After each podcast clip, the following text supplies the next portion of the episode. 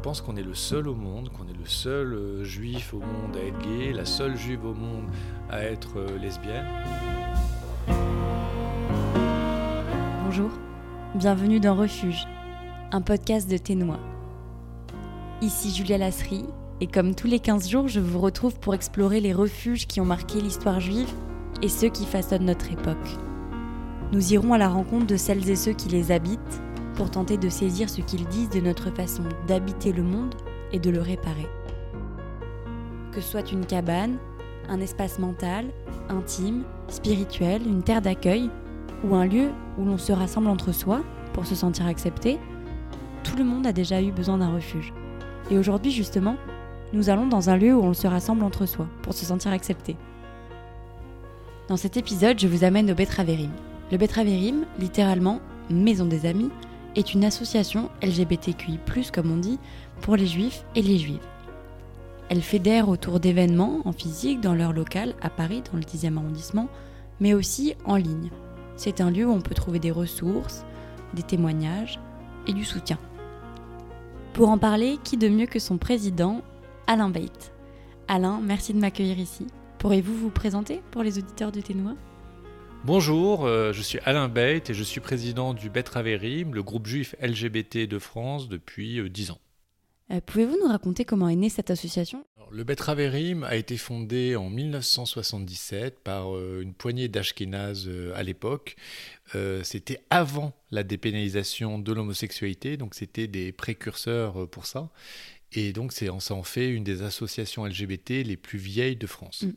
Aujourd'hui alors, c'est quoi vos missions? Est-ce que vous pouvez nous présenter quelques-unes de vos activités? Le Betraverim a différentes missions. La première, c'est de constituer une bulle de convivialité, euh, d'épanouissement, un espace euh, de sécurité où tous les LGBT euh, juifs peuvent venir s'exprimer, exprimer qui ils sont, sans avoir la crainte de l'autre. Et donc à ce titre-là, on forme une sorte de mini-communauté qui est mixte, qui est transgénérationnelle. Mm. Et ensuite, les autres missions du Betraverim, c'est de lutter contre tout ce qui est en homophobie, LGBT-phobie dans le milieu juif. Et on sait qu'il y en a, parce qu'il y a beaucoup euh, d'idées a priori, il y a, beaucoup de, il y a un grand manque d'éducation sur ces sujets-là.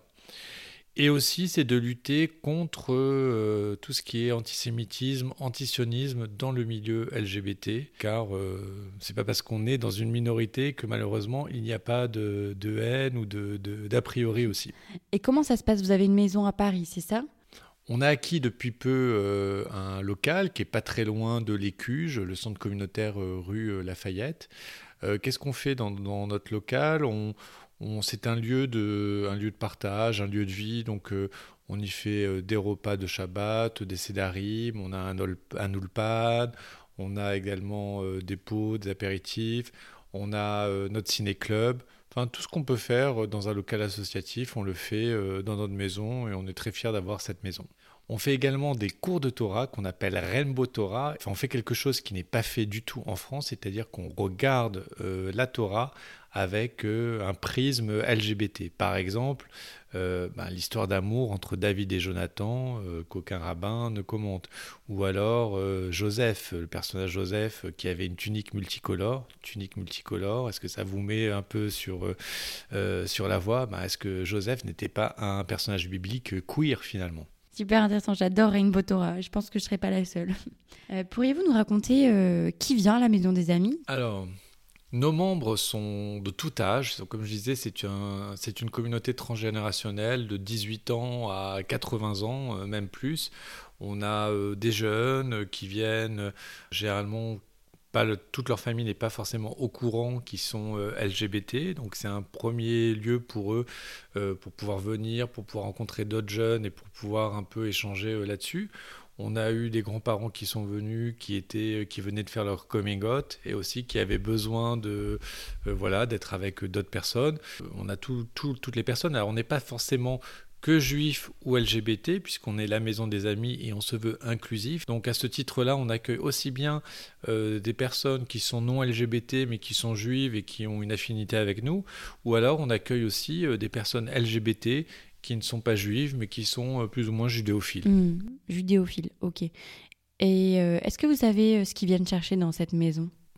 Dans cette maison, euh, les personnes viennent chercher justement de rencontrer d'autres personnes qui sont comme eux. Vous savez, quand on découvre au départ qu'on est LGBT, et ça revient très fréquemment, on pense qu'on est le seul au monde, qu'on est le seul euh, juif au monde à être gay, la seule juive au monde à être euh, lesbienne.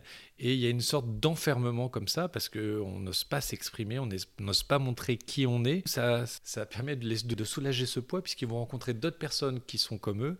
Ils vont briser euh, cet isolement et ils vont retrouver une normalité, entre guillemets. Normalité dans le sens statistique du terme. Du coup, je vais vous poser une question à laquelle vous vous attendez sûrement dans ce podcast. Euh, considérez-vous que le Betraverim est un refuge? Le Betraverim est, clairement un refuge, une place sécure, pour plusieurs raisons. Euh, déjà, on a beaucoup de personnes qui sont dans l'anonymat le plus complet, qui ont très peur d'être reconnus, qui nous fréquentent de manière virtuelle. Donc virtuel, c'est-à-dire ils nous fréquentent par, euh, soit par les réseaux sociaux, soit par euh, les groupes WhatsApp. On a des personnes qui sont, qui sont mariées et qui sont dans cet enfermement, qui euh, peut-être qui continueront toute leur vie une double vie, euh, d'autres qui évolueront autrement. Nous, on n'est pas là pour prêcher pour un mode de vie ou pour un autre. Hein. Ce qu'on veut, c'est que les gens trouvent leur bonheur et leur équilibre tel qu'ils le peuvent. Donc on, ne fait absolument aucun jugement moral euh, là-dessus. Ensuite, Betraverim en tant que lieu physique aussi est une safe place puisqu'ils peuvent justement être comme ils, comme ils sont. Les gender fluides peuvent être gender fluide. Un garçon qui n'est pas forcément très masculin peut venir euh, à maison du bête avec son vernis à ongles. Euh, les, euh, les trans peuvent venir sans avoir peur de, des moindres moqueries en sachant qu'elles seront ou qu'ils seront bien acceptés. Et pareil pour les lesbiennes ou, ou les gays. Et en plus, c'est une safe place parce que justement les membres peuvent venir avec leur conjoint donc ils peuvent avoir des gestes de tendresse avec leur conjoint ou leur conjointe, et ils peuvent aussi être avec des conjoints qui sont qui, des conjoints mixtes, qui ne sont pas juifs, qui sont voilà. Et donc euh, ça aussi, ça leur permet de venir euh, en toute sécurité et d'avoir une vie sociale pleine, entière, sans dissimuler qui ils sont, sans dissimuler la personne avec qui ils sont. Par exemple, on permet à nos membres aussi de maintenir un lien avec le judaïsme. On n'est pas une association culturelle, on est une association culturelle, mais quand on fait des repas de Shabbat, quand on a fait par exemple la les Sédarim de Pessah, bah, les gens qui sont isolés, qui n'ont pas de famille où aller, qui ont aussi euh, un conjoint ou qui n'est pas forcément euh, juif, euh, bah, ils peuvent venir quand même faire les fêtes avec nous, inviter aussi leur conjoint qui ne connaît pas du tout, et euh, ça rompt leur isolement et ça leur permet de célébrer les fêtes. Et effectivement, ce qui est important aussi, c'est que le Betraverim, c'est un endroit où on peut être juif, quelle que soit la minorité à laquelle on appartient. Donc on peut être juif, on peut être LGBT et l'exprimer de manière complètement safe, secure au sein du Betraverim. Oui, c'est donc une vraie safe place. Euh, une question un peu naïve peut-être, mais pourquoi faut-il une association spéciale pour les personnes juives alors qu'il y a déjà des associations, euh, euh, dont certaines très connues? C'est quoi la particularité d'une asso confessionnelle? Toutes les associations LGBT ont leur utilité, que ce soit Stop Homophobie, SOS Homophobie ou alors le Refuge. Après, il est important d'avoir une association confessionnelle, une association juive qui s'adresse aux juifs parce qu'elle connaît toutes ses spécificités, elle connaît toutes les problématiques, tous les enjeux, elle sait aussi ce que dit la Torah par rapport à tout ce qui est homophobie. Je ne vais pas vous faire un cours sur euh, ce qu'on, quand on nous appelle abomination, quand on nous parle de sodomite et tout ça, mais c'est très important parce que on connaît tout ce langage, tous ces éléments de langage, on sait aussi comment y répondre.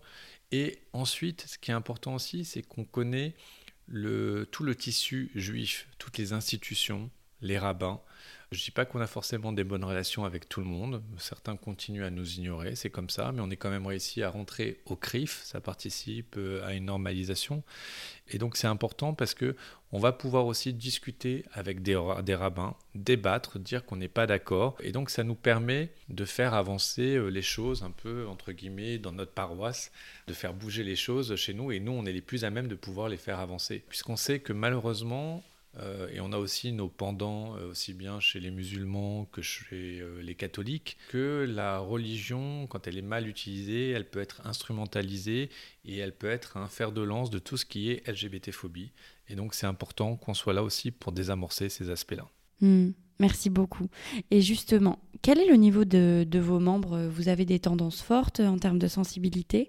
Au sein de l'association, on a toutes les sensibilités religieuses qui sont représentées on a aussi bien des gens qui sont euh, libéraux que des gens qui sont athées ou agnostiques, des gens qui sont traditionnels, euh, des gens qui peuvent être euh, très religieux, voire orthodoxes, même si généralement les orthodoxes ne viendront pas à l'association parce qu'on ne sera pas assez cachère pour eux, mais ce qui ne nous empêche pas de nous contacter et de prendre des conseils auprès de nous. Mais on a vraiment toutes les sensibilités et c'est très important parce qu'on ne veut pas être l'association d'une synagogue ou l'association euh, d'une tendance du judaïsme. C'est vrai que d'une certaine manière, pour nous, ça serait beaucoup plus simple d'être l'association que des juifs libéraux, puisqu'il y a quand même un fort courant de sympathie dans le judaïsme libéral envers euh, les LGBT, il y a beaucoup de travail qui a été fait, qui a été accompli pour nous accepter. Mais on ne veut pas se contenter que d'eux, on les remercie, hein. mais on veut aussi pouvoir s'adresser aux autres euh, juifs qui, souffrent d'isolement, qui ne sont pas acceptés, qui sont invisibilisés dans les autres euh, euh, tendances du judaïsme. Je pense notamment au consistorial orthodoxe. Hmm, ok. Alain, on a fêté cette année les 10 ans du mariage pour tous en France. Pourtant, les juifs homosexuels sont peu, voire invisibilisés dans les milieux orthodoxes surtout, notamment parce qu'ils ne révèlent pas leur homosexualité. Quel est votre regard sur la question? Est-ce que pour vous, les choses évoluent dans le bon sens? Bah, forcément, le mariage pour tous euh, a changé beaucoup de choses, mais euh, il ne s'est pas euh, traduit dans, dans, le milieu juif. On ne va pas avoir de synagogues orthodoxes ou consistoriales qui vont célébrer le mariage pour, pour tous. Par contre, on a quand même maintenant des mariages pour tous qui sont célébrés dans des synagogues libérales. J'ai déjà assisté à plusieurs mariages, donc c'est quand même assez émouvant de pouvoir voir que euh, deux femmes, deux hommes peuvent se marier, s'unir sous la roupa et avoir une bénédiction. Rien que ça, c'est merveilleux. Hmm. Dans le milieu orthodoxe, forcément, ça va être un peu différent. On va, on va dire aux LGBT, bien sûr, tu peux venir prier, tu as ta place parmi nous, tout ça. Par contre, euh, ta sexualité, tu la laisses au porte-manteau, tu n'as pas besoin de l'exprimer c'est quelque chose qui me gêne profondément. Alors, on n'est pas là justement à faire du prosélytisme ou à exprimer une sexualité, mais je veux dire que quand un hétéro va à la synagogue, il exprime quelque part sa sexualité en parlant de sa femme, en parlant de ses, enfants. Euh, la sexualité a une dimension sociale. Et donc, nous, quand on doit aller dans une synagogue consistoriale ou euh, orthodoxe, on nous demande de taire notre vie sociale qui est reliée à notre sexualité. Et ça, c'est pas acceptable. Oui, c'est le minimum de dire que c'est pas acceptable, d'autant que la synagogue est un haut lieu de sensibilisation, non? Euh, La synagogue est un haut lieu de sociabilisation et euh, on ne peut pas justement, dans certaines synagogues, être nous-mêmes sous, sous, peine euh, d'être exclus. Et après, moi je suis au courant de, de, certaines affaires qui peuvent se passer, qui sont assez tristes. Notamment, on a un de nos membres qui travaillait dans le milieu religieux, qui travaillait dans le domaine de la cache-route et euh, les rabbins ont appris qu'il était gay. Ils se sont dit, oh là là, c'est un danger pour notre jeunesse, il, va, il va la corrompre. Et donc, ils ont fait pression sur son patron, un traiteur euh, cachère, pour qu'il ne l'emploie plus. Et donc, du coup, il a dû être licencié parce qu'il était LGBT. Alors, bien sûr, ça n'a pas été mis dans le motif de licenciement, ils ont trouvé autre chose, mais la véritable raison, c'est ça. Et ça, c'est inacceptable que ça puisse se produire en 2023 euh, chez nous, euh, dans le peuple des Lumières. Mm. Souvent, quand on parle de refuge, on considère que ce lieu est, fait pour qu'on le quitte. C'est ce qui ressort euh, des interviews que j'ai pu avoir avec les différentes personnes qui sont venues échanger avec moi. Est-ce que ce serait pas super qu'un jour le Betraverim n'existe plus? Bah Bien sûr, bah oui, bien sûr. Bah, je dirais que la mission du Betraverim n'est pas de durer euh, ad vitam aeternam. Le Betraverim, si un jour il a plus besoin d'exister, ça sera notre plus belle victoire, parce que ça voudra dire qu'on aura complètement réussi, que les juifs LGBT seront complètement intégrés et qu'il n'y aura plus besoin de mener un combat spécifique pour eux.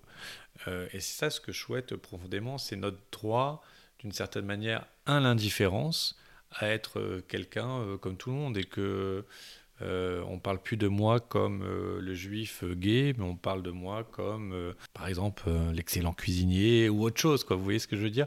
Et donc c'est ça ce qu'on revendique. Et il faut savoir que notre orientation ou notre genre ne suffit pas à nous définir. C'est un élément, c'est une facette du diamant qui est composé par euh, chaque personne. Mais euh, ça, ne nous résume pas et nous, on ne veut pas être résumé uniquement par notre orientation ou par notre genre. Une autre question, est-ce que vous voyez des similitudes entre l'antisémitisme et l'homophobie?